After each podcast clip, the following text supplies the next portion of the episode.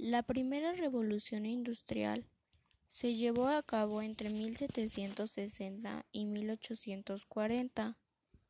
Tuvo su origen en Reino Unido, ya que este país representaba las condiciones económicas, políticas, sociales y tecnológicas necesarias para este gran cambio. Sin embargo, en el siglo XIX, la revolución industrial ya era parte de las sociedades de Europa, Estados Unidos y también en Japón. Las características de esta gran revolución fueron la producción industrial a gran escala, principalmente de los alimentos, el dominio de la burguesía sobre la economía y la política, sustituyendo así el poder absoluto de la nobleza y dando origen a una nueva clase social. El desarrollo de las nuevas industrias como la textil, la siderúrgica, la minería y el transporte. La sustitución de hierro por acero debido a la gran mejora de sus propiedades, ya que el acero era más duro y resistente de lo que podría llegar a ser el hierro, y el desarrollo del comercio a nivel mundial debido a la gran capacidad de producción y a las innovaciones en el transporte, tanto por tierra como por mar, haciendo esto mucho más veloz.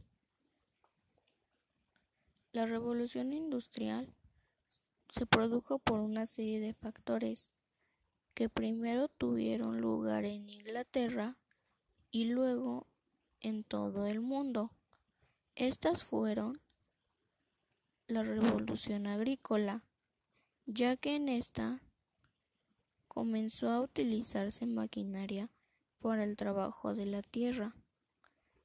Los campos se volvieron propiedad privada y se reemplazó el viejo sistema de cultivo por sistema de rotación Norfolk. La revolución demográfica porque comenzaron los cambios en la alimentación y en la calidad de vida.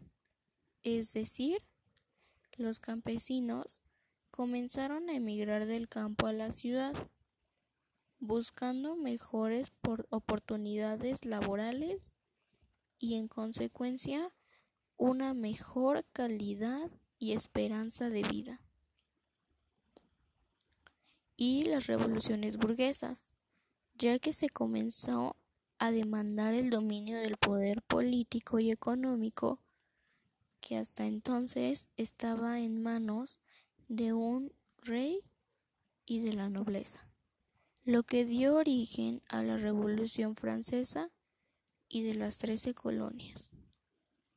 Las tres industrias claves tuvieron muchos avances, por ejemplo, en la minera, el carbón vegetal que provenía de la madera fue sustituido por el carbón de coque.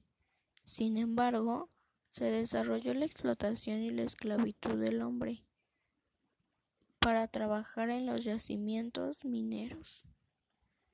En la industria siderúrgica, el hierro y el acero, que fueron las principales materias primas de la época, se utilizaron para la producción de herramientas agrícolas, máquinas textiles, locomotoras, rieles de ferrocarril y barcos. En la industria del transporte, recordemos que al inicio el sistema de transporte se basaba en los medios naturales, como los animales, el viento, remo, entre otros. Luego se pasó del transporte con caballos al ferrocarril y gracias al surgimiento de la máquina de vapor y al desarrollo de la industria siderúrgica que permitió elaborar las locomotoras y los rieles. Las tecnologías aplicadas a la producción marcaron un cambio radical para las industrias debido a que el trabajo manual fue reemplazado por la fabricación en serie.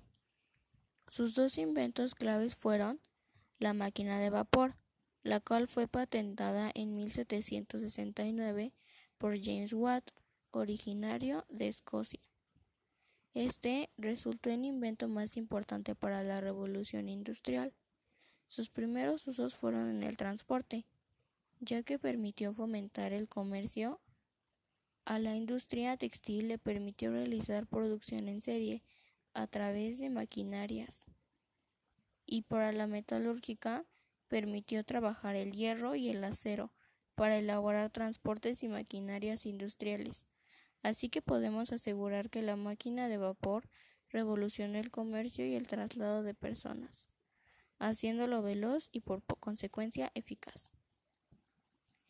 El alumbrado público a gas fue otro de los grandes inventos, ya que la instalación de lámparas a gas en las calles revolucionó las ciudades, que se convirtieron en lugares más seguros para transitar al estar iluminadas en horarios en los que ya no había alguna luz solar. La expansión comercial, a partir del impulso burgués, generó un crecimiento comercial sin precedentes que impactó en todo el mundo debido a la creación de importantes inventos como el ferrocarril y el barco de vapor. El comercio mundial se desarrolló para transportar nuevas materias primas o vender productos en países alejados. Otra cosa importante de recalcar fueron los grandes conglomerados urbanos, multiplicaron la concentración de contaminantes propios de las ciudades. Residuos orgánicos y contaminantes atmosféricos provenientes de las estufas. Además, la producción en fábrica dependió en gran medida del uso de combustibles, con la consecuente contaminación del aire. Por otro lado, la producción excesiva de mercancías comenzó a tener como efecto una más rápida producción de residuos. También hubo una gran existencia de una abundante mano de obra y las innovaciones que se produjeron en el campo, las cuales permitieron un aumento de productividad que significó la producción de más alimentos. Sin embargo, la producción mecanizada generó un descenso del trabajo artesanal y esta nueva forma de producción dio lugar a que los talleres fueran reemplazados por grandes centros fabriles. De igual manera, se creó una clase social nueva, el proletariado industrial o clase obrera. Esta era la más numerosa de todas, reuniendo en ella a los trabajadores industriales y los campesinos. Ellos soportaban las jornadas laborales extremadamente largas, que se llegaban a tornar insalubres, además de que estaba permitido el trabajo infantil, la legislación del trabajo y las organizaciones de los trabajadores así como las nuevas ideologías, como el socialismo y el comunismo, fueron las fuerzas que impulsaron cambios en estas condiciones. Sin embargo, en algunos países, los niveles de explotación que se observaban en el siglo XVIII siguen aún vigentes.